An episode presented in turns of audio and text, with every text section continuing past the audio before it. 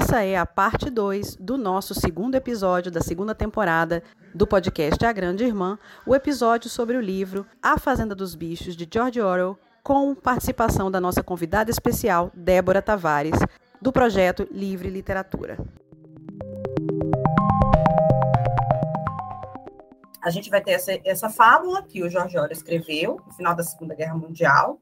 Então, o que, que acontece? Você tem a Fazenda Casarão, que eu esqueci o nome da fazenda do nome da fazenda original, mas não era Fazenda Casarão. A gente tem a Fazenda Casarão e a Fazenda Casarão é o dono dessa fazenda é o Jones, né? É um humano. E aí é, os animais estão sendo explorados para caramba, todos os animais. Aí a gente tem diversas espécies de animais de fazenda. E aí a gente tem os porcos, a gente tem cavalo, a gente tem burro, a gente tem vacas, a gente tem as cabras, os patos, etc eles resolvem se insurgir, que eu acho que é a palavra, a melhor palavra aí, se insurgir e se rebelar, porque eles são o quê? Os donos do meio de produção, porque eles são o meio de produção, né? São os animais que produzem. E eles são escravizados. Inclusive, aí, para quem é vegano, né? Ótima fábula, você pode interpretar sobre diversas lentes, né? Os animais, eles são escravos do sistema capitalista. Então, eles se rebelam, se insurgem. O que para eles é fácil, assim como fazer uma greve para a classe trabalhadora é fácil, porque você no fim das contas, a classe trabalhadora é o meio dono do meio de produção, que é o dono do braço que faz a produção, né? Então, quando a classe trabalhadora cruza os braços e faz uma, mas a gente está tendo agora, acho que é um exemplo legal na França, que a França tem um histórico muito grande de greves nacionais, porque o Macron está tentando modificar a previdência deles, então o que, é que eles fazem? Eles paralisam e fecham o braço. E isso mostra para o capitalista o quê? Você pode até ser dono do meio de produção no sentido ideológico da coisa, mas se a gente não trabalhar, você não produz. E aí os animais, eles se percebem isso por causa dos ensinamentos do major, os ensinamentos desse major, que é um pouco que faleceu, e ele vai falar com a galera, olha, abram seus olhos, porque vocês, né, é, é, proletários, trabalhadores do mundo, univos, porque, na verdade, se você é a galinha que põe o ovo, o ovo é seu.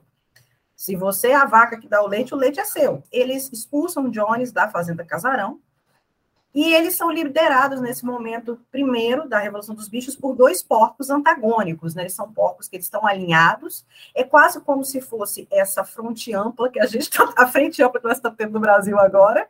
Então, você tem o Bola de Neve, que ele é um porco mais revolucionário, né? Mais de uma linha de revolução, poder ao povo, e você tem o Napoleão, que ele já, o nome é perfeito, porque Napoleão, a gente está falando de um líder megalomaníaco praticamente, o Napoleão já é um cara mais tecnocrata. É, eles tomam a fazenda para si e têm o sonho de se autogerir, de se autogovernar, e eles criam sete leis gerais que dizem que, resumindo, é o quê? Animais são amigos, humanos são inimigos. É o quê? Do, quatro patas quatro patas, e aí inclui inclusive as aves, né, que as, as asas são patas também, tem essa discussão. É, são amigos, duas pernas são inimigos. E aí você tem as cabras, que para mim são os essenciais, que são animais repetidos, que ficam balindo essas leis repetidamente, repetidamente, porque a cabra tem um comportamento de rebanho. E aí, com o passar do tempo, os porcos, que são os mais inteligentes, eles tomam para si, pelo argumento de serem mais inteligentes, a gestão, a liderança dessa autogestão. Então, os animais já não estão mais se autogerindo, eles têm agora os porcos, que todo mundo admite, não, os porcos realmente são é, são né, é, lideranças natas porque eles são mais inteligentes. Os animais admitem isso como verdade, da mesma forma como a gente tem uma cultura, inclusive no Brasil, de que uma pessoa que estuda na Sorbonne, que é de família de elite, que é rica, ela tem muito mais condição de estar no meio público, de nos, nos governar, do que, do que outras pessoas. Então, você vai ter uma crítica aí, por exemplo, ao Lula, lá no início, de que Lula era um cara semi-analfabeto e por isso ele não podia ser presidente. A gente tinha que ter o Fernando Henrique, que era doutor, ou o Marajá, que era o Colo. O Lula não tinha esse, esse estudo tradicional. Então, eles admitem, então, que são espécies de seres humanos diferentes, assim como são espécies de animais diferentes. Então, eles começam ali com esse porco mais idealista, que depois ele sofre um golpe, que é o Bola de Neve, sofre um golpe, foge. A gente não sabe se foge ou se ele foi assassinado e virou pernil, virou bacon. É, e, na verdade, e o Napoleão conta o quê? Teve o momento da Revolução e ele conta que o Bola de Neve era um traidor e que ele foge, quando na verdade a gente acha que ele foi assassinado. E aí é engraçado porque a Revolução é muito recente, mas ele, ele, o Napoleão começa, os povos começam a reescrever a história. E a, os próprios animais começam a mudar a memória. Que a gente tem o que a gente chama hoje de hoje tem um nome para tudo, né, de, de, Mandela, que é muito fácil você mudar a, a, a, memória coletiva de uma, de uma população. Então, pouquíssimo tempo depois que a revolução acontece e o Bola de Neve é expulso, os povos começam a reconstruir essa memória e só tem uma pessoa, um animal que lembra realmente o que foi que aconteceu, mas esse animal, que é o, o burro, o jumento, se eu não me engano, não quer se meter com isso.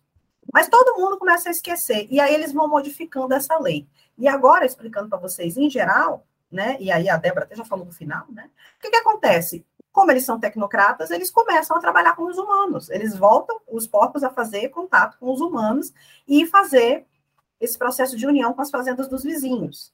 E aí, Débora, a gente pode, acho que você está liberada agora para fazer esses paralelos. É, agora que a coisa vai ficar interessante, porque a gente já tem o contexto histórico, a gente já tem a, o autor dizendo o que, que ele quis com a obra.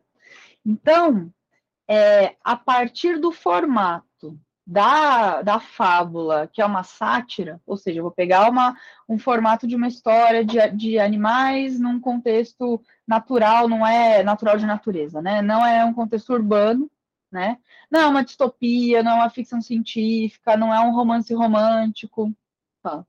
É, aproveita para você explicar por que, que o João escolheu a fazenda que você me falou, tá? Ah, tá bom. É, então não é uma distopia, não é uma obra de ficção científica, não é um livro de detetive, é uma fábula, né? Então a, a estrutura literária da fábula permite isso, animais falando, animais se comportando como gente, né? E aí ele vai fazer uma fábula satírica. O que, que isso significa? Eu vou é, ironizar, eu vou ridicularizar, eu vou comentar de uma maneira crítica algumas questões complexas, como autoritarismo, como totalitarismo, como é, o conceito de democracia, a tomada popular do poder, etc. E tal. É, então tem todos esses elementos assim literários, né? E aí, para além disso, a figura do Orwell é muito curioso porque ele, ele cultivava é, animais na, na casa dele. Né? Então, no, na fase final dele da vida, ele vai morar na Escócia, né, numa, numa pequena fazenda, e ele tinha porcos, ele tinha galinhas, ele tinha ovelhas, ele tinha cabras. Tanto que a cabra, que é Muriel, é o nome da cabra do Orwell. Orwell tinha uma, tem uma foto do Orwell na biografia dele com Muriel na Escócia. Né? Então, assim, ele observava na casa dele o comportamento dos animais. Né? Então, tudo isso, aquela coisa de escritor, né? que o escritor ele observa ali a natureza, o mundo à sua volta, e isso acaba chegando na obra de alguma forma. Né? Então, a partir disso, a estrutura literária da fábula, a questão da, da alegoria e a preocupação com os, os temas históricos, é muito importante da gente observar os personagens. Então, os personagens aqui eles são alegóricos a figuras históricas. Então, você estava comentando, né? O Major tem muitos críticos e muitos leitores que vão fazer a, a relação entre a figura do Marx e do Lenin. Ou seja, esse primeiro líder revolucionário que puxa a massa e que faz os discursos e que comenta de como é necessário, etc. e tal. E depois, primeiro spoiler, o major morre e o corpo do major, o esqueleto dele é mantido na fazenda. O Lenin está embalsamado no Kremlin, até hoje. Então, assim, é possível fazer esse paralelo. Então, o velho major, ele representa esse discurso né, do, de, dos primeiros líderes comunistas revolucionários, principalmente o Marx e o Lenin. Depois a gente vai ter o Bola de Neve, né? O nome Bola de Neve é muito curioso, que as coisas vão escalonando como uma bola de neve, né? E o Bola de Neve, ele é o cara ali, para quem já participou de movimento social, é o cara da comissão vou fazer a comissão disso, a comissão daquilo, vai distribuindo tarefa e faz o. Ele arquiteta as coisas todas e era muito. É, a fala dele era muito prolixa. Né? Quem era assim? O Trotsky. O Trotsky era a figura que fazia os comitês todo, todos, mas os discursos dele eram muito. Ele, ele foi muito criticado por ser muito elitizado, por não conseguir se comunicar de um jeito tão objetivo. E aí, quem que vai ser expulso da fazenda? O Bola de Neve. Quem que vai ser expulso enviado para a Sibéria e depois assassinado no México? O Trotsky, né? Então é muito profundo a, a, alegoria aqui, o paralelo histórico, né? Aí Então a gente tem esses, esses três grandes porcos, né? O velho major Marx Lenin, o bola de neve Trotsky e o Napoleão. O Napoleão, ele vai ser o porco que quando os animais tomam a fazenda, expulsam o Sr. Jones, os humanos, e aí, beleza, a fazenda é nossa, a gente vai distribuir as tarefas aqui, tomamos o modo de produção, etc. e tal. Antes, as decisões, né, quando o velho major ainda estava vivo, eram feitas de uma maneira comunitária, né, no soviets.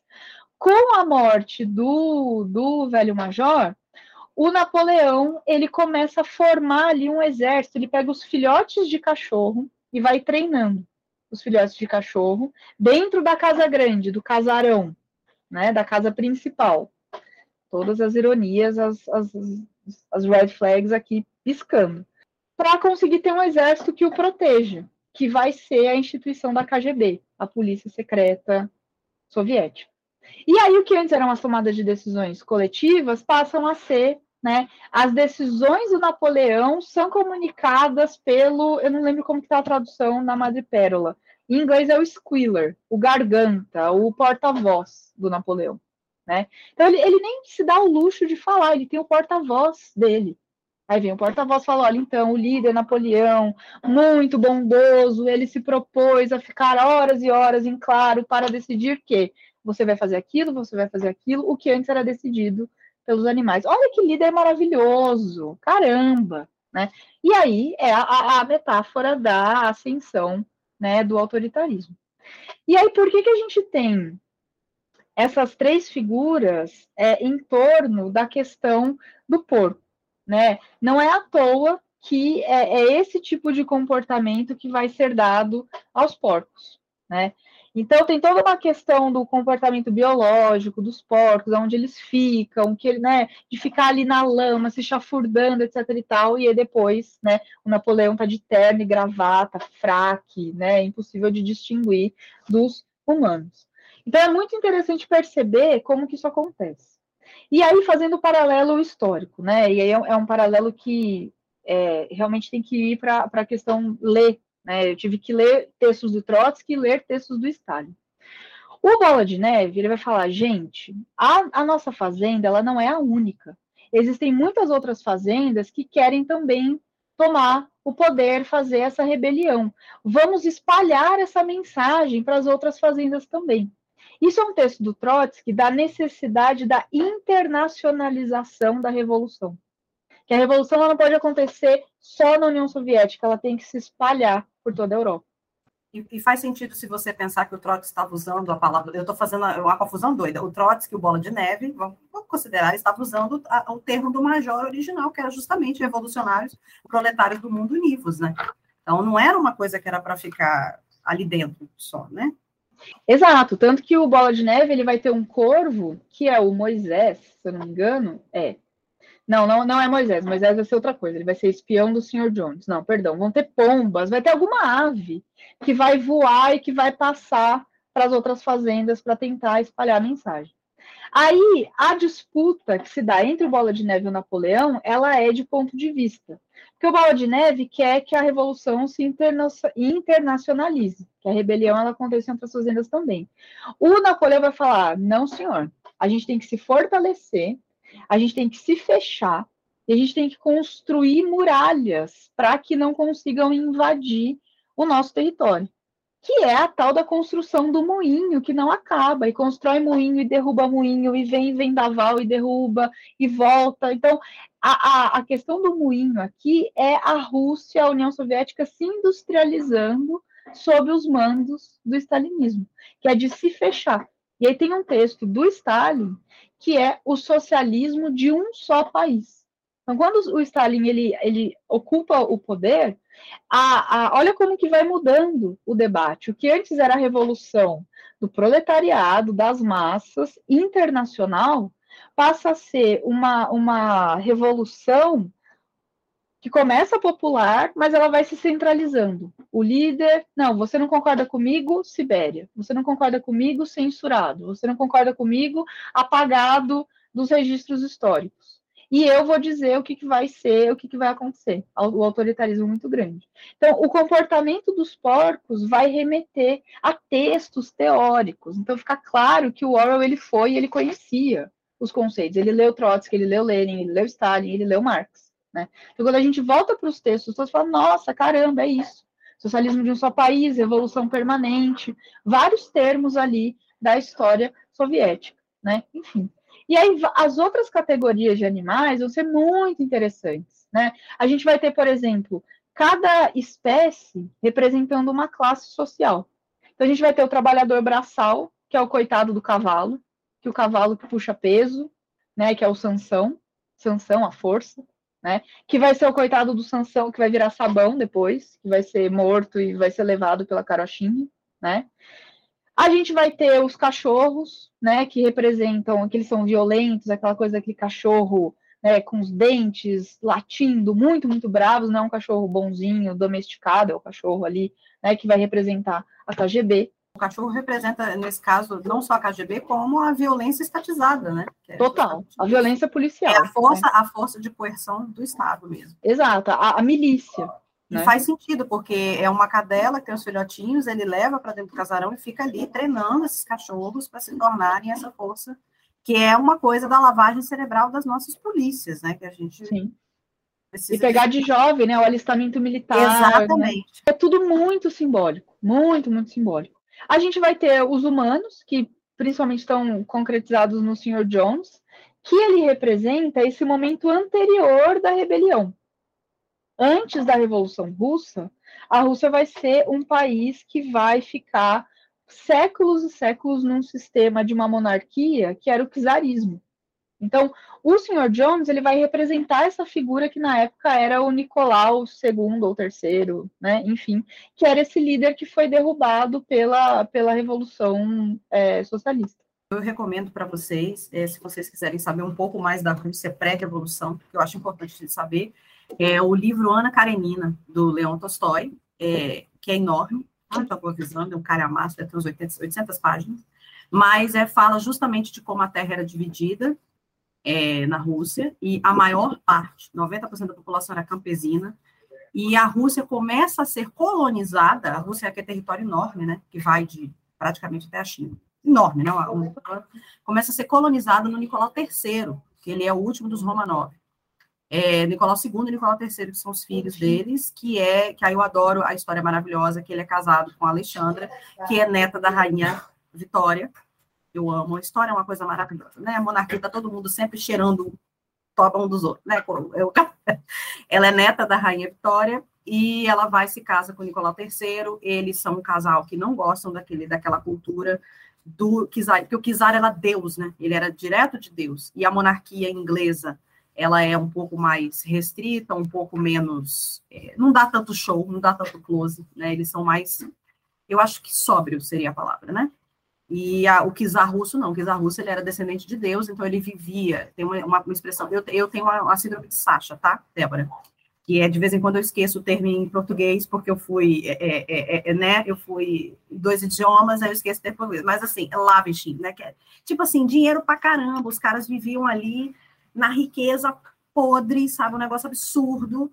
É, eles, eles estavam no processo de, o Nicolau II, estava no processo de ocidentalização da Rússia, então ele muda a forma do povo se vestir para pegar a moda inglesa da, da, da do, do, do da, da, roupa de três peças, né, que é o fraque, com as mulheres que usavam as roupas russas tradicionais passam a usar a moda francesa, então, mas isso só a elite, e 90% do povo trabalhava no campo, passando fome, Lembrando que a Rússia é um país frio pra caramba, e aí é no processo desses dois Nicolaus, né, que começa a construção da Trans-Siberiana, que é essa linha de trem que vai de uma ponta a outra da Rússia, e ele começa a colonizar a Rússia para ocidentalizar. Então, assim, gente, se você critica, porque eu falo assim, você quer saber de Revolução Russa, não é o filme Anastácia que você tem que assistir. Vai lá Ana Karenina, Irmão Karamazov, etc. A Anastácia conta uma outra história para a gente, embora eu adore esse filme. É, justifica ter tido uma revolução, uma rebelião. Mesmo que tenha acontecido depois, eu acho que para o povo foi melhor. Entendeu? Não adianta dizer que não, porque era uma questão de. Os, os, os czares eram oligarquia assim, no extremo. E é, eu assisto muitos documentários, aí tem toda aquela coisa do Rasputin, etc., mas a gente está falando de uma cultura onde o, o, o, imperador era descendente, não era descendente de Deus, ele era Deus na terra, e ele tinha que ser amado pelo povo, ele não podia ser contrariado, e ele vivia separado do povo, eles não tinham contato nenhum com o povo. Era uma coisa assim, é, eu acho que o Napoleão é até perfeito, porque ninguém ouvia o, o Kizar falar. Você sabia da existência do Kizar, e o Kizar passava para outra pessoa, então assim, ele não aparecia em público, era um negócio assim. Então, acho que é, são, a Ana Karenina é um bom negócio para vocês entenderem, porque Ana Karenina é ali do final do século XX, final do século XIX, para vocês entenderem por quê, porque se vocês estivessem vivendo naquela situação, vocês também teriam se rebelião. Porque a gente não está falando de uma percentagem, de uma, uma, uma, cultura que tem classe média. A gente está falando de uma oligarquia, que é 7, 10% da população, que era e a galera da terra, que herdava a terra, que eram donos de espaços enormes, e 90% da população, 90% da população passando fome. Eu acho que é bacana eh, botar esse ponto histórico, porque a gente tem uma visão muito distorcida do que, foi a Revolução Russa. E principalmente contado por esse conto da Anastácia, que depois apareceu nos anos 90, né? Você vai lembrar da história da Anastácia, a princesa perdida. Ah, eles tomaram. Sim, a Revolução foi violenta, a família Romanov foi, foi. mataram as crianças. Né? Essa parte é horrível, né? A gente tem que dizer. Porque a gente romantiza muito a monarquia, né? Parece que eles são perfeitos, descendentes de Deus, etc. Exatamente. É, é uma história muito, muito complexa. Né? Tem um outro livro que também foi adaptado para o cinema, que é Os Dez Dias que Abalaram o Mundo, que é a, a, o relato do John Reed quando ele vai acompanhar né, ali a, a questão do, da Revolução Russa, os desdobramentos disso né, e tudo mais. Por isso que é difícil interpretar. Você tem que ir para a história, você tem que ler o que aconteceu de fato, né? não é uma obra é, fácil de fazer esses paralelos todos, né? Enfim, a gente vai ter muitos, muitos personagens que a categoria do animal vai representar uma classe social, né? Você estava falando da, das ovelhas, né? Que elas vão repetir o lema sem pensar, que é uma coisa, né? Da ovelha que ela só fica, né?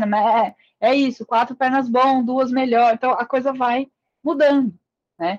Então, a, através dos elementos narrativos, no caso aqui os personagens e o espaço, que o espaço vai ser fundamental, que é o espaço da fazenda, a gente tem o enredo acontecendo. O começo dessa tomada, depois um líder que toma o lugar do outro, expulsa, mata, não sei o quê. E aí, no final, o Napoleão acaba se conciliando com o Sr. Jones, que era a grande ameaça, né? Era a, a grande figura que eles queriam derrubar, né? Então, essa, essa imagem de conciliação no final é a conferência de Teherã do Churchill, Roosevelt e o Stalin apertando a mão.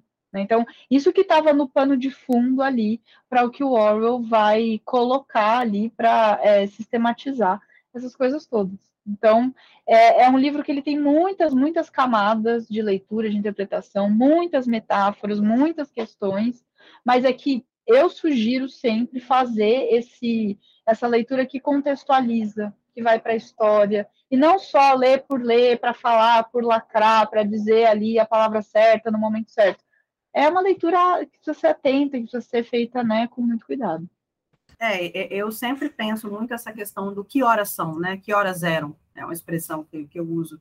Quando o livro foi escrito, qual foi o contexto, até, até também para a gente não entrar na lacração, de ficar cancelando a, a autores que escreveram livros, sei lá, 1900 e, quando algumas coisas não eram consideradas erradas, né? Então eu estava lendo inclusive o livro da Angela Davis, né, a biografia, e a Angela Davis ela ela não é uma pessoa homofóbica, pelo contrário, mas ela no livro ela invisibiliza um pouco a bissexualidade na prisão.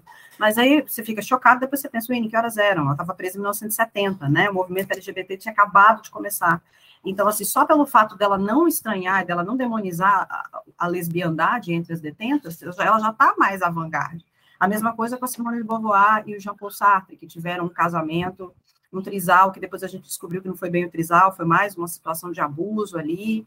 É, o Lewis Carroll, né, que escreveu Alice, que tinha, não relacionamentos, mas, enfim, era normalizado que ele tivesse muito contato com crianças, que é uma coisa que a gente... Então, a gente fica, não fica justificando, mas é bom você olhar que horas eram para justificar assim, o que, que a gente sabe que era errado. Mas é, é, é, é muito olhar que horas eram também no contexto de entender como foi que escreveu essa obra, assim, né?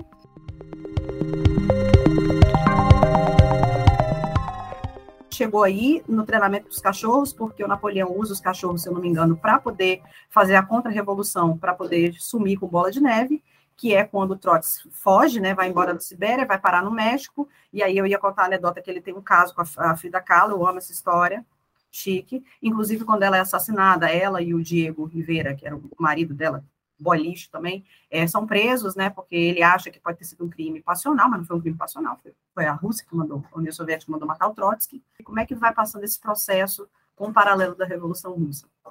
Então, a partir do momento que o Napoleão ele vai começando a centralizar as decisões, o primeiro símbolo de mudança são esses sete mandamentos que estavam escritos no, na parede da, do, do curral, da granja, né, enfim, do celeiro.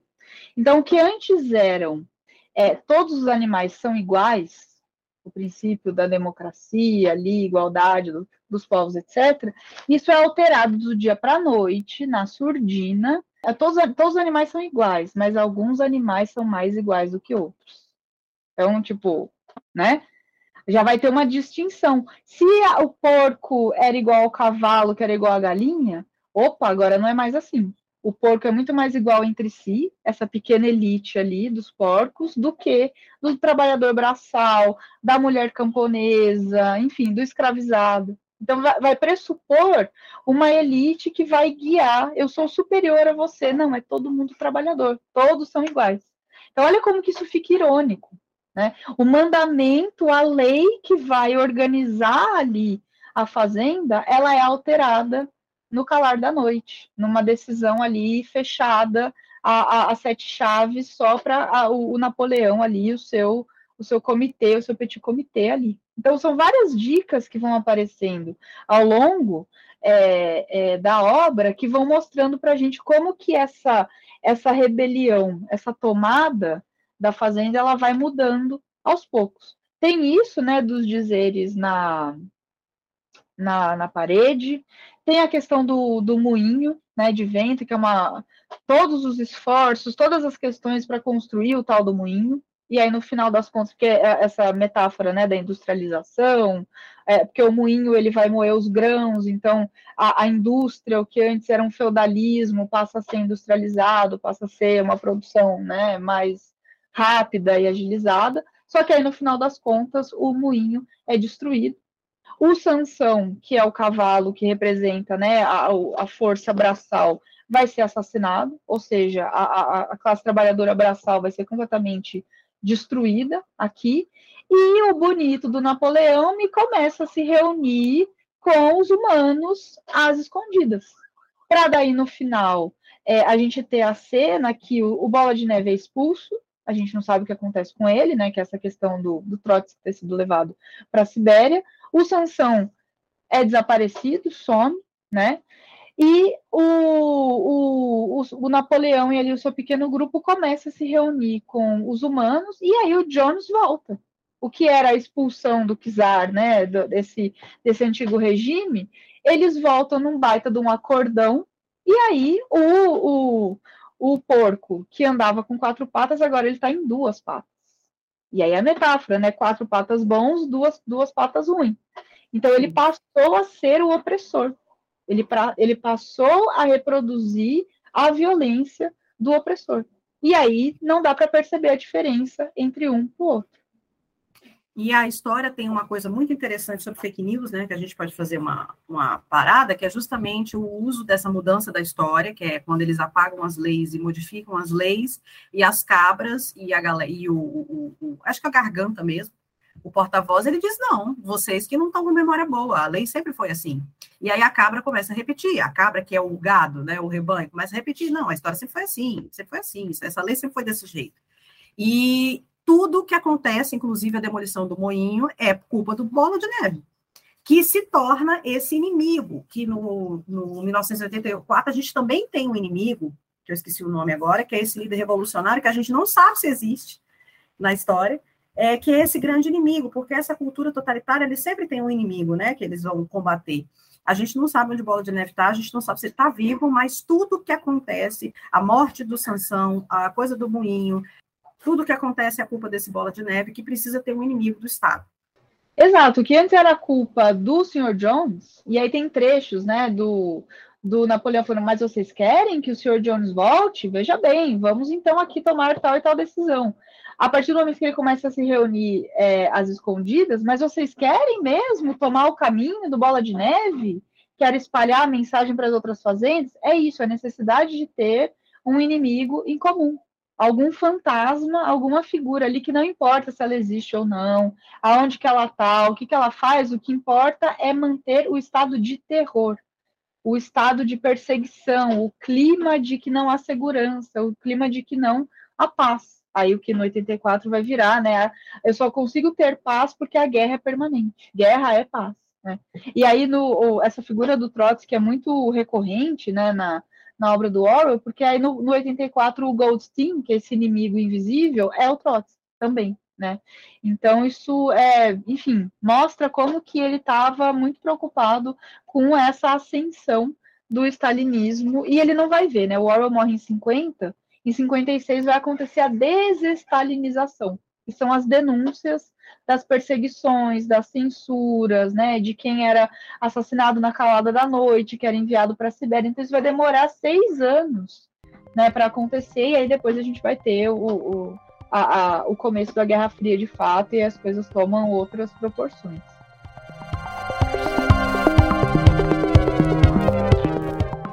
E, e, aí, Débora, como é que isso chega na guerra da Ucrânia hoje? Né? Eu acho que é importante a gente falar é, uma coisa que a extrema-direita, que o totalitarismo em geral faz, que é o que a gente está falando dos inimigos, é o maniqueísmo do bem, o bem contra o mal.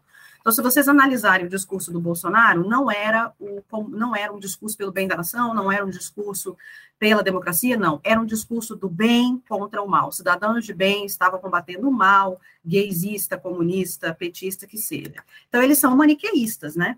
E aí, o, o discurso da guerra da Ucrânia se torna extremamente maniqueísta, e aí a gente tem um comediante, Danilo Gentili, ucraniano, se torna presidente da República, e agora ele é o herói, e aí você tem o Putin, que é o vilão, que realmente é totalitarista. Você olha a história do Putin, o Putin é.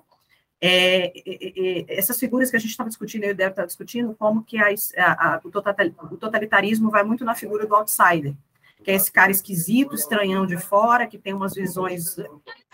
E aí o cara entra para ser manipulado e depois toma o poder. Foi assim com Hitler, foi assim com Mussolini, foi assim com o Putin. A gente, é essa figura do outsider, que é o Trump, que é o Bolsonaro, que é o cara que vai chegar para mudar, acabar com tudo que está aí. E a elite acha que tem controle sobre esse cara, mas aí o cara começa a fazer coisas que dá nojinho até na elite, parte da elite. Mas ainda tem uma, uma percentagem do povo que gosta do que esses caras falam, que eles são super extremistas, né? Então, o Putin, ele é esse cara que entrou ali em 1999, se eu não me engano, como esse esse chanceler ali, que era para ser uma figura, que é o que a gente estava brincando, né? O cara que você gosta do discurso dele, mas se você passar na rua, você troca de calçada, porque o cara é doido, né? E aí ele se torne hoje, o Putin já tem o quê? 20 anos que ele está no governo da Rússia, praticamente, né? Se reelegendo, reelegendo, reelegendo. É, mas como é que a gente chega, então, né, nesse maniqueísmo de guerra da Ucrânia, de anticomunismo, aí antinazismo e, sabe? Acho que a gente pode, inclusive, retomar lá ao discurso de quem derrotou o nazismo, né?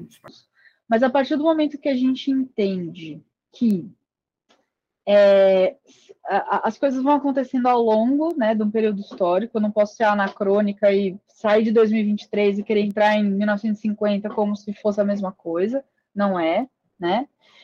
Mas o que, que a gente tem? A estrutura social ela não mudou. Então, a gente tem é, alterações e, e, conquistas, principalmente de movimentos sociais, de pautas progressistas, etc. e tal, mas o cerne da sociedade, que é o capitalismo, ele não mudou. Então, a gente tem ainda um sistema que opera pela exploração de uma, de uma minoria por uma maioria. Então, ainda existe essa lógica de que é uma elite que precisa fazer custe o que custar para se manter no poder.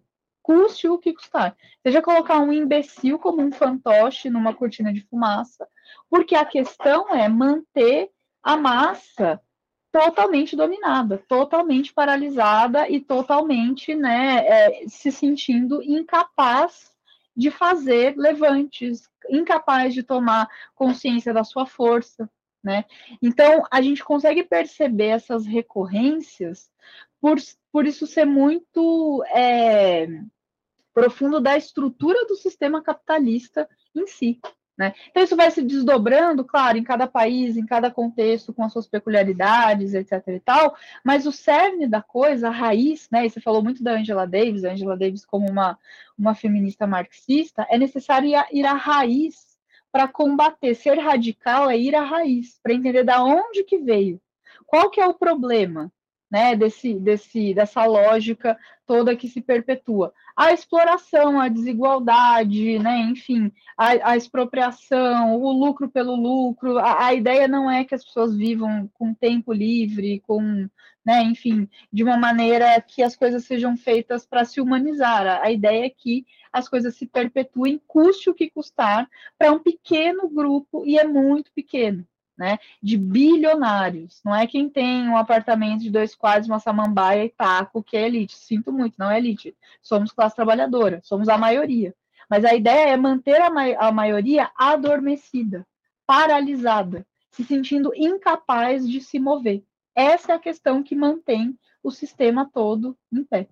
Sim, e aí a gente chega nesse, nesse discurso, né? Que inclusive é, é essa coisa do bem contra o mal, que aí a, o pessoal da, da, fica pegando a, a, a, a parte do, do, do apoio à, à, Ucrânia, né? Como se fosse esse lado do bem e, e o lado ruim é da Rússia, sabe? Então a gente fica se metendo numa guerra que não tem nada a ver com a gente e que tem um processo aí de 60, 70 anos até que essa guerra vai acontecer. Gente, eu uso sempre uma frase é, que eu acho que é um ditado budista, que é quando dois elefantes brigam, quem se ferra é a grama. E a grama é a gente, é o povo, é a classe trabalhadora. A gente fica se metendo numa guerra que é entre dois grandes potências, que é a OTAN, representada pelos Estados Unidos, e a Rússia, é uma briga que é Guerra Fria. E o povo da Ucrânia, ele se torna, aí no caso, a grama a ser pisoteada, mas eles têm esse líder, que não deixa de ser um palhaço, que está se tornando aí um, um, um, se torna um símbolo de coragem, de resistência, que fica pressionando os outros países. Ah, eu quero armas, você precisa me ajudar a lutar contra a Rússia e tal. Até chegar ao ponto da nossa extrema-direita mandar gente para lá para fazer coquetel molotov, não sei o que, toda aquela confusão. Mas a gente está falando de um processo de 100 anos de briga aí, né? Em 1917 foi quando fez, em 2017 foi 100 anos da Revolução Russa. É, a União Soviética termina em 89, a Ucrânia, no, naquele tempo, era o país que tinha a maior quantidade de de armas atômicas, né, armas nucleares, e ela é obrigada a ceder as armas para a Rússia. Então, hoje a Rússia tem mais armas atômicas do que os Estados Unidos. E aí entra, eu esqueci qual é a expressão, que é literalmente ah, é alguma coisa assegurada. Tipo assim, ah, se você jogar bomba em mim, eu vou jogar bomba em você e todo mundo vai morrer, então é melhor ninguém jogar bomba em ninguém. Então, nós estamos desde 63, a Guerra dos Mísseis, com essa briga. E aí, por que, que o pessoal às vezes reclama do Lula, do Lula não assumir uma postura mais assertiva em relação à guerra da Ucrânia? Porque a gente não tem nada a ver com isso, entendeu? É, é, é para sair desse maniqueísmo, da gente não ficar se metendo, da forma como o Brasil foi metido na Segunda e na Primeira Guerra Mundial, que também não tinha nada a ver com isso. A gente era literalmente a grama ser pisoteada e foi mandado exército para lá, aí o Vargas se mete na Segunda Guerra Mundial, e não tem nada a ver com isso. Então, é, a gente não pode tomar um lado, óbvio, a gente toma o lado da paz, né? O lado da antiguerra mas não e, e o lado do povo que está sendo pisoteado pela guerra. A gente não pode ficar tomando o lado de países, porque é para manter essa elite no poder, que está, elite capitalista, que aconteceu todas as grandes ditaduras, as grandes revoluções, todas as, as pequenas revoluções de esquerda que aconteceram na América Latina nos últimos 100 anos foram suprimidas pela CIA. A CIA treinou nosso, os nossos militares para torturar, levou esse é, é tipo uma work experience levou os militares daqui para fazer treinamento de tortura. Por isso, inclusive, que é a expressão porão da ditadura, porque o porão vem do basement dos americanos. A gente não tem porão, então, de onde que surgiu essa expressão?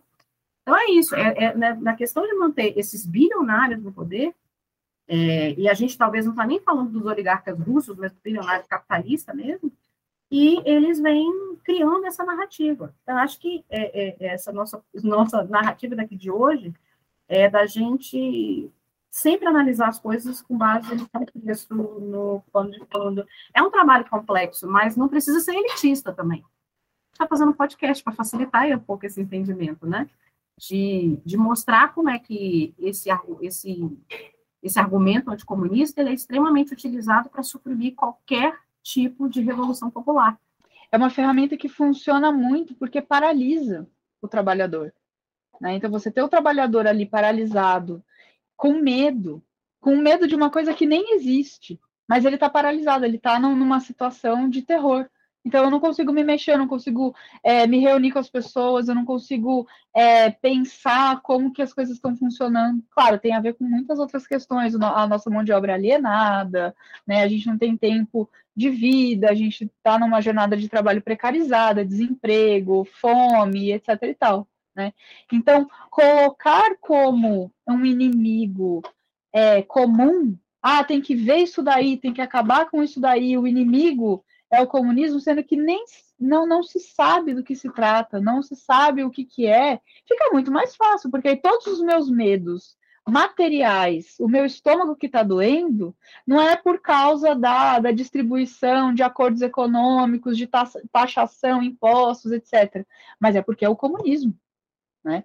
Então é muito mais fácil, porque me vem uma resposta que eu não sei de onde que, que ela está saindo. Né? Por isso que é muito importante a gente ter esses espaços de divulgação científica, de discussão séria, de podcast, de grupo de leitura, de grupo de estudo, de trazer isso e de pensar junto, né? de não fazer isso de uma maneira é, autoritária e né, ou, superioridade, etc, etc. Não, vamos sentar e ler. O que, que você achou? O que, que você percebeu? Olha quanta coisa que a gente vai complementando na leitura da bagagem que uma pessoa vai acrescentando com a outra. Né? Então, é, é, é, extremamente necessário fazer isso em todas as esferas possíveis, na escola, né? ocupar os espaços da internet de maneira educativa, e não na ordem da lacração, não na ordem do vou sair aqui para surfar numa onda. Tem coisa que às vezes a gente nem precisa opinar, não é meu lugar de fala, eu preciso muito mais ouvir do que dizer. Não preciso ter opinião de tudo, não preciso me posicionar sobre tudo. Preciso dizer que não sei, vou ver, vou escutar, vou aprender. Né? Até aquilo que o Paulo Freire chama de humildade intelectual. Né? Então, acho que esses espaços eles são muito, muito importantes, em que a gente consegue democratizar o conhecimento, democratizar é, a reflexão e aprender junto, sabe? É extremamente necessário. Sim, é, é, é e eu estou lembrando muito da, de Ângela, né, quando eles construíram a, o, a célula do Partido Comunista em Los Angeles, eles fizeram essas comunas, esses, essas, essas reuniões para sentar com a população negra e tal, e ela encontrava dificuldades porque eles pegaram as 11 teses de Lenin para esse pessoal, pessoal ler, né? É de Lenin? Acho que sim. É, e aí é, tinha pessoas iletradas, então, assim, tinha gente que não ia conseguir ler, sabe? Mas com muito esforço eles foram lendo e a população entendia. Quando eles conseguiram traduzir aquilo para o inglês, que as pessoas conseguiram, eles entendiam com, com tranquilidade o que estava acontecendo. E aí eu fiquei pensando aquilo que você estava falando, de que o pessoal fala muito de é, é, fascismo, né, neofascismo no Brasil, mas o fascismo brasileiro é muito específico, porque tem uma grande onda neopentecostal aí no meio, que faz com que as pessoas tenham, entendam o comunismo, porque muitas vezes as pessoas não sabem o que é, a maioria de nós não sabe o que é. Eu mesmo, se me perguntasse friamente o que é, comunismo, eu já fiquei, né? Não é uma coisa fácil de explicar. É, mas existe o medo do comunismo, que tem a coisa do, ah, o medo da pessoa invadir minha casa, mas a coisa neopentecostal de destruir a figura da família. Isso é muito do fascismo à brasileira de ser uma ditadura gaysista, do comunismo trazer uma madeira de piroca para as nossas crianças. É uma coisa assim que é isso, do, do entendimento que as esquerdas elas estão tentando destruir a família. E isso é muito do fascismo brasileiro, por quê? Porque a família brasileira é hipócrita pra caramba. Então, ah, vai destruir a família, mas o cara tem duas famílias. O cara tem filho com quatro mulheres, um que ele paga pensão, dois que ele não paga, o outro que ele cria, aí cria o filho de um, de um outro casamento. As famílias brasileiras não são a família quadrangular e se coloca no neopentecostalismo. Por isso que eu acho que é interessante a gente entender como é que é o anticomunismo à brasileira, né? Que tem mais a ver com essa coisa hoje em dia da destruição do que, que é família, de ditadura gaysista, do que necessariamente a pessoa achar que o, o Boulos vai invadir a casa dela e vai roubar o Celta dela 98. Tem mais a ver com o que, está mudando a cabeça das nossas crianças, ai, que eles são uma esquerda pedófila. É, e, e, hipócrita, porque é, é, um monte de homem de direita pedófilo, que casa com menina mais nova, é um monte de homem que gosta tanto da família que tem três, ah, exemplo do Bolsonaro, né? Tem três esposas, quando a esposa bate 40 anos, ele vai e casa com a próxima, que é essa. Michelle, inclusive, tá, tem que começar a, a, a juntar as joias dela, porque daqui uns dias ela vai ser trocada. Né? Então, eu acho que, que se junta nessa figura do outsider que é o Bolsonaro, que é muito do fascismo brasileiro, porque o Bolsonaro, o Bolsonaro não é um bilionário como o Trump. Então, o pessoal fica fazendo paralelos, sim, tem paralelos com a, a extrema-direita americana, mas a gente não está é, se reunindo, eles não estão se reunindo em cima de uma figura que é o self-made man, que é a história do Trump, né? Que é o cara que se fez sozinho, que é a maior mentira que o pai dele deu o primeiro milhão, mas a história lá é que o Trump é o cara que se fez, é uma figura da cultura, que aparecia, antes dele virar essa merda que ele foi, o Trump aparecia em filmes, o Trump era citado em séries, igual Friends, O Maluco no Pedaço, ele era uma figura da cultura, sabe, tipo Bill Gates, é, que é essas figuras emblemáticas. O Bolsonaro, ele era um subreptício, ele só aparecia no CQC, nos anos de Menes, ele era uma figura que as pessoas tinham vergonha o pior é que a nossa extrema-direita é totalmente manipulada pela extrema-direita americana, porque você acabou de contar aí que a Revolução dos Bichos foi traduzida de propósito, escolhida por um grupo de americanos para ser traduzida de propósito, para que a gente continuasse usando isso como para fazer as esquerdas ficarem confusas, né? Achando que o Orwell é anticapitalista, anti anticomunista, e fazer as direitas falarem, ó, oh, tá vendo? Essa revolução do povo não presta. Primeiro porque o povo não presta. Eu acho que isso é muito da nossa, da nossa extrema-direita, de que o povo não presta. É, o povo é sujo, o povo é iletrado, sendo que eles são sujos e iletrados. A gente viu aí no, no Planalto. Exatamente. A ideia é colocar um inimigo ali comum para manter esse, essa pequena elite no poder, custe o que custar. Né? Então, é, quando a gente mexe nesse, nesse ninho aí de ratos, né? Aí é que as coisas vão se revelando, aí é que a gente começa a perceber, nossa, mas e aí, o que, que dá para fazer então? Olha como que a gente tem força, olha como que a gente é capaz né, de juntar e mudar a tomada de decisão, mas isso é extremamente perigoso para essa elite que está no poder há séculos. Ainda mais se a gente for pensar a estrutura escravocrata do Brasil, é, a, é, o mesmo grupinho, geração após geração, geração após geração, uma dívida histórica gigantesca, né?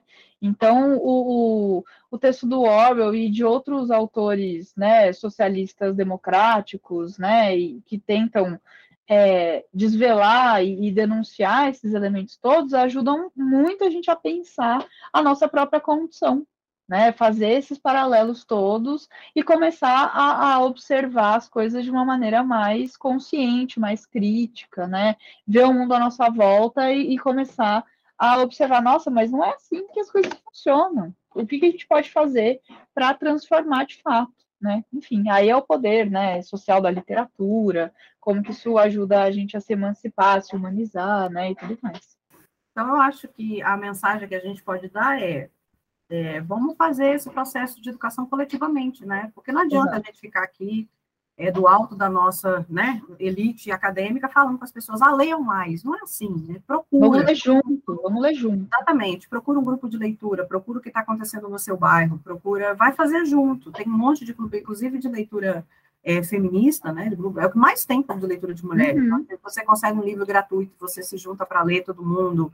É, e, e, vamos tentar fazer isso de forma coletiva, porque o que a gente não consegue entender, porque às vezes a gente não tem bagagem, a bagagem de outra pessoa pode ajudar. Então, você tem que respeitar o fato de que, apesar das pessoas às vezes não, não serem letradas, não entenderem palavra, palavrório, é, elas têm a sabedoria delas, e a gente aprende, esse é um processo de, de, de aprendizado coletivo.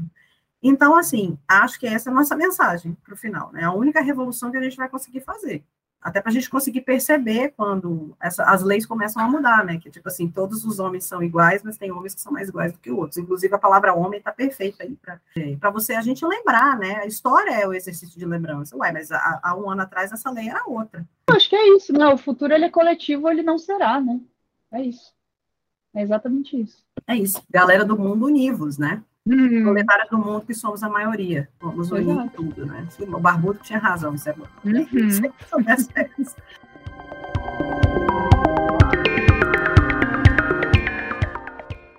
É, e para a gente finalizar aquele momento, né, de você tá, assistiu, leu alguma coisa legal e etc, que você quer indicar como eu fiquei muito tempo, né, lendo só o Orwell, aquela coisa de, putz, eu me afasto do meu objeto de pesquisa, tudo que eu for ler, ai meu Deus, não pode, tem que ler o meu objeto de pesquisa. Mas eu tenho lido muito uma autora de ficção científica, que eu sei que você é fã, que é Octavia Butler, que é assim, meu Deus do céu, onde eu estava que eu não li essa mulher antes? Socorro, eu me apaixonei por ela, né? Então eu tenho devorado as obras dela, os contos, já li Kindred umas três, quatro vezes, que é uma coisa assim transformadora e que complementa. Né? Acho que não é uma questão de ah, eu vou ler um e não tem nada a ver com o outro. O nosso, o nosso repertório de leitura ele vai ficando cada vez mais rico, o nosso olhar crítico ele vai ficando cada vez mais complexo. E aí duas autoras que eu sempre via que tinham coisas, mas eu nunca lia por conta da pesquisa. Era a Octavia Butler e a Margaret Atwood, né, do conto da Aya. Aí quando, né, terminei o doutorado e não sei se é a vida ainda pós-doutorado, estamos descobrindo, fui ler essas autoras e a minha cabeça explodiu. O conto da Aya e o Kindred foi uma leitura assim que nossa, caramba, é muito fascinante. Muito, muito fascinante. E complementa. Tem tudo a ver com isso que a gente está falando de crítica ao sistema. E aí, agora, do ponto de vista de duas mulheres autoras do contexto norte-americano, né? Uma branca, outra negra, de um, de um momento histórico mais atual. Então, eu acho que é, ler o, o, A Fazenda dos Bichos, o 84, depois o conto da Aya e o Kindred, da Octavia Butler e a, a Atwood, nossa, é assim, a, explode a cabeça, aquela sensação de você fala, meu Deus, eu não vou ser mais a mesma. Não fui também, maravilhoso. Né? Então, são autoras que é, agora estão sendo publicadas, agora estão sendo traduzidas, e como que é importante trazer o outro lado, né? o outro ponto de vista para a gente entender essas, esses sistemas todos. Nossa, cara, é, é, a gente combinamos, eu e Débora, de fazer um outro episódio sobre Kindred, e aí eu já estou com. É porque o Kindred também, cara, tem, tem a, o que a, a Débora vai poder entender como mulher branca, e eu já tenho uma outra camada de como mulher negra, inclusive sobre a questão que eu estava lendo um artigo esses dias sobre Kindred, da solidão da mulher negra, que mostra esse papel da cuidadora, da Dana, que é a nossa e o conto da Aya. É, a obra da Margareta Atwood é maravilhosa como tudo. Eu já li uns seis livros dela, está 60 livros escritos, é um pouco difícil de acompanhar, né? A, a Octavia tem uns 25 livros escritos, é, e ela está sendo traduzida para o Brasil devagarzinho pela editora Morro Branco, e quem traduz a Margarete é a Rô. São editoras muito boas nessa tradução, porque eles estão fazendo um trabalho devagar e eles têm esse projeto, né? Assim como a Boitempo vem traduzindo Angela Davis para o Brasil, as editoras elas pegam esse projeto, vamos trazer toda a obra dessa, dessa autora. E aí a Morro Branco já traduziu cinco ou seis obras da, da Octavia, porque ela tem as sagas afrofuturistas, né? E eu estou começando a ler agora da parábola ex, Exógene, Xegógene, sei lá, que é da parábola do semeador. É, eu acho muito importante essas, essas autoras, e não são livros fáceis de ler, né? Eu acho que o Kindred é mais fácil em termos linguísticos de ler do que o conto da, da porque o conto da AIA é muito de fluxo de consciência, então ele é complexo de ler mesmo. É, mas o Kindred é muito pesado, né, Débora? Não sei se você concorda. Tipo... E vai sair a série, né, do Kindred.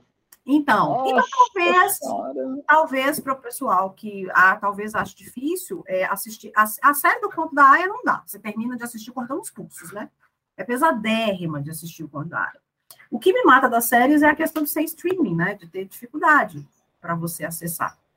É, você tem que ter uma assinatura. Então, ainda tem essa coisa do produto de cultura ser elitista. Né? Tipo, a Kokodai você só pode assistir se você tiver Paramount, ou se você tiver meios alternativos de assistir, mas eu sei que todo mundo consegue esses meios. acho que as suas dicas foram muito boas. A minha dica, a gente estava conversando esses dias, é a série extremistas.br, que está no Globo, no Globo, Globo Play, eu indiquei para Débora.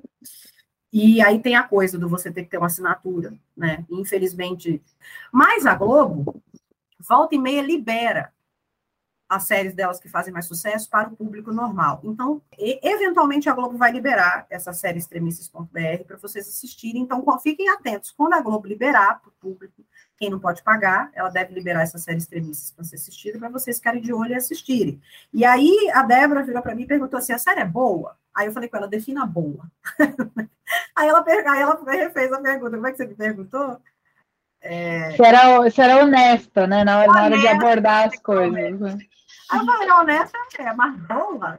boa para mim é uma série que eu não termino querendo cometer suicídio, entendeu? A coisa dos extremistas é isso, assim, todo mundo que eu conversei, que eu, eu postei lá no meu TikTok, falou, cara, eu quase morri. E muita gente desistiu, mas eu falei, cara, não desistam. A Globo, a Globo, a série da Globo não está dando palco para essa galera da esquerda, da extrema direita. Eles estão indo, é porque a, a pessoa, o pessoal de esquerda às vezes tem essa coisa de, ah, a gente está dando palco. A gente está é, fazendo picadeiro para palhaço dançar, mas não é, cara. Essas pessoas existem. E elas têm que ser validadas, porque é um ponto de vista delas. A gente tem que, a gente não pode respeitar o ponto de vista delas, porque o ponto de vista delas é antidemocrático e, e quer, por exemplo, que nós que somos da academia, nós temos um morto, porque esse povo quer que todo professor esteja morto, ou preso, ou castrado, né? Alguma coisa assim. É, a gente não pode respeitar, mas a gente tem que validar que é um discurso que existe e esse discurso movimenta o país. Então, sim, dá enjoo. Eu, inclusive, falei no meu TikTok, assista de duas em duas, dois em dois episódios. É, é, é ou assista um episódio só por dia, porque realmente, para quem é progressista, dá nojo, mas a gente precisa conhecer. Então, eu acho que foi um dos poucos trabalhos, assim, que eu falei, cara, o Globoplay está de parabéns aí, de ir fundo e, e, e, investigar e colocar, inclusive, pessoas infiltradas no movimento, para saber o que está acontecendo. E porque precisa existir, até que o pessoal estava falando muito agora da série é, da Boate Kiss, né? Teve a série o, a, é, Todo Dia Mesma Noite, que é baseado no livro da Daniela Arbex, e aí eu vi um documento, uma, um podcast ontem, entrevistando a Daniela Arbex, que o pessoal tem essa coisa de criticar, de ai, que vai, aprofunda na miséria.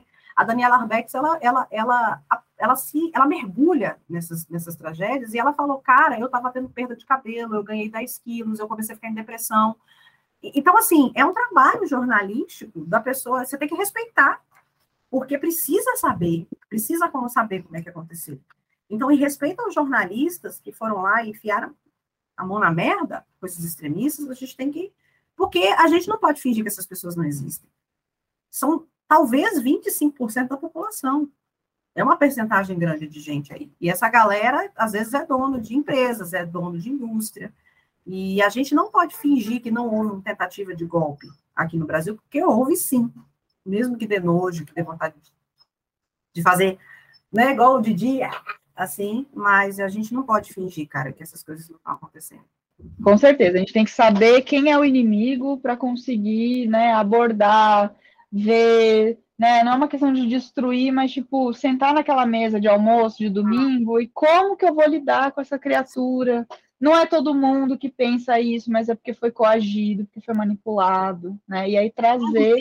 Você usou uma palavra muito importante que é coisa do inimigo, que é o, a, o discurso do bolsonarismo extremo é justamente transformar o adversário em inimigo. Então, é de, eu, eu não vou falar com você que eu sei fazer ponte com essa galera, não, mas eu preciso vê-los como adversários e não como inimigos, entendeu? Que é justamente a gente não ficar no mesmo nível, mas a gente chegou no ponto que a gente vê esse povo como inimigo, porque eles querem ver a gente morto. É, é, é isso que essa extrema-direita faz, ela transforma, ela coloca um palco de adversário político contra adversário político, que só pode existir dentro da, da democracia. A gente não se gosta, mas a gente não quer que o outro morra, porque a gente entende, a gente não gosta daquela pessoa. Eu não vou chamar aquele cara para tomar uma cerveja comigo, o Alckmin, por exemplo, né? Não acho que Lula chama Alckmin para tomar uma cerveja comigo. Camarada Alckmin, veja bem. Camarada, camarada Alckmin. Mas, mas, você vê Lula tomando a cervejinha com Alckmin? Vejo.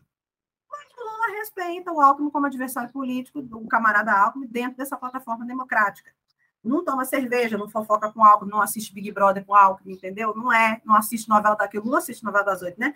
Não assiste é, Pantanal, Travessia com Alckmin, mas é, é, respeita a possibilidade que esse cara existe e que ele precisa ter o ponto de vista dele respeitado. E essa galera levou o discurso para, que é justamente o que o totalitarismo faz, em vez do adversário político, ele se torna inimigo. E o inimigo tem que ser eliminado, assassinado, tem que deixar de existir.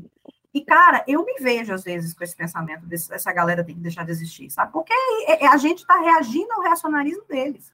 Débora ainda não assistiu, né? Extremistas Ainda não, tá na minha lista, tá na minha lista. Prepara, tô esperando, tô esperando sair. Toma um Epoclé. Aí, um omeprazol, né? Dá uma respirada funda.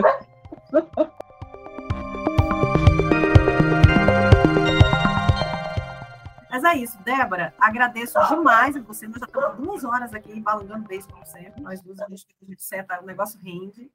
Agradeço demais a você, peço desculpas demais pelos meus cachorros. Gente, eu fiz um, eu vou fazer um corte aqui, mas assim, os meus cachorros estão em um momento de amor aqui no meu quintal, porque as minhas cadelas estão assim. E a Débora acabou de, de, de ser envolvida num pornô canino aqui no meio, que eu precisei multar, porque Jesus Cristo. Gente, foi ótimo, foi ótimo. Você vê que pelo menos alguém, né? alguém tá, tá, tá, tá, se amando no meio dessa loucura aqui. É, eu agradeço demais, Débora, você ter participado. Volte, por favor, para Kindle e para outros episódios.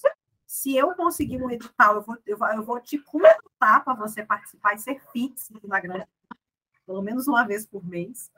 Porque, cara, o episódio sempre rende muito. E vamos agradecer demais à editora Madepela por fazer, né? Por você apoiar esse, esse episódio aqui. E pela Débora por ter feito o prefácio desse livro, né?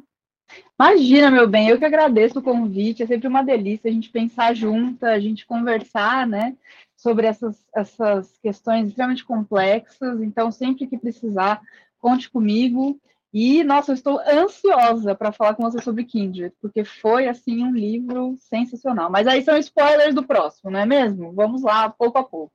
Enfim, mas muito, muito obrigada. Obrigada para o pessoal né, que sempre participa, sempre dá dicas de leitura. E estamos aí, a gente vai construindo as coisas juntos. É, sigam a Débora também no Instagram, em arroba livre literatura. É arroba livre literatura ou livre underline literatura?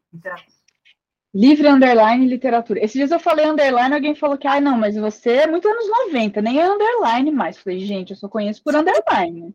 Não sei qual é o nome que o jovem dá, mas eu falo underline, que é o travessãozinho lá.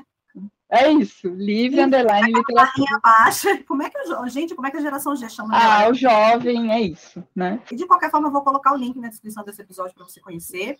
O Livre Literatura é especializado em cursos livres de literatura, bar, né? Bem, bem explícito. Não só de Oreo, mas a Débora faz cursos de diversas coisas, inclusive ter cursos, alguns gratuitos, né? Outros pagos, tem aulas gratuitas, síncronas, geralmente, gravadas, né? Explica aí para a galera como é que funciona, livre literatura, Débora. Vem seu jabá, né? Hum. como empreendedora. É isso, a empreendedora de si mesma, socorro. Si mesma. Mas é, eu abri essa plataforma de cursos quando eu terminei meu doutorado. O Orwell tinha acabado de entrar em domínio público e eu tinha dado um curso é, online na USP de extensão é, eu falei, gente, mas olha que importante, a gente precisa falar sobre isso. Né? E aí eu montei essa plataforma e que aí hoje a gente fala de muitas outras coisas. Eu estou com um, professor que está junto comigo agora, então a gente tem, além da área de literatura, a gente está crescendo numa área de filosofia e história também. Então a gente tem curso de distopia, de narrativa, história do século XX, metodologia de pesquisa, porque não é achismo, né? Não é impressão de leitura, é método, é saber analisar, é um ponto de vista específico, é uma plataforma de esquerda. Então, assim, o povo que é da direita, bolsonarista, beijos, não me liga, não é, não, é, é isso, né?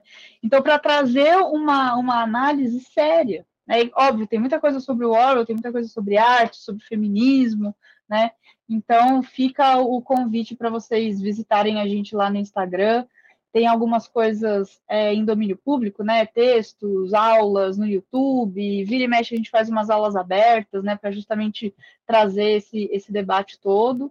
E tem sido incrível, porque eu acabo conversando com pesquisadores do país inteiro, gente que está pesquisando as coisas com muita seriedade. A gente, eu aprendo demais demais. Parece que eu sou só professora, mas eu aprendo muita coisa. É uma troca, assim, muito, muito rica, de pensar junto mesmo, o que, que faz sentido, o que, que não faz, o que, que significa, e como que as leituras elas vão né, mudando e a gente vai ficando né, cada vez com o olhar crítico mais ampliado. Então, acompanha aí Livre Literatura, também se inscreva em arroba a Grande Irmã no Instagram, Estou colocando os cortes do podcast em arroba Leia Preta Leia no TikTok, no TikTok. E esse episódio também estará disponível no YouTube, no canal do Leia Preta Leia. E esse é o projeto do, da segunda temporada da Grande Irmã de 2023, onde a gente vai usar sempre obras, principalmente de ficção científica, distopias e de autores especializados nessa área, de que eu poderia chamar de fantasia política, de ficção política, para a gente discutir temas da atualidade. Então, agradeço a Débora de novo, beijo para vocês e até a próxima. Tchau, gente. Beijo, tudo de bom. Até a próxima. Hum. Guerra é irracional, liberdade é essencial, ignorância é passado. Você acaba de ouvir o episódio da segunda temporada de A Grande Irmã, um podcast semanal focado em ficção científica, cultura, política, feminismo e na luta antirracista, que celebra a diversidade, o poder ao povo e as mulheres que produzem literatura e cultura e que mudam o mundo todos os dias. Se quiser conhecer melhor o universo alternativo da Grande Irmã, nos siga no Instagram em arroba a Grande Irmã. Caso você tenha gostado desse conteúdo e queira se tornar patrona ou patrono da experiência intergaláctica da Grande Irmã, por favor nos apoie na Aurelo. Com valores entre 5 e 12 reais, você participa da construção desse universo alternativo e ganha diversas recompensas. Conheça mais no link da descrição. Agora, eu me despeço e vou empreender minha grande viagem intergaláctica. Na próxima segunda-feira, volte aqui nesse mesmo lugar para mais contatos imediatos de terceiro grau. E não se esqueça, a grande irmã está de olho em você.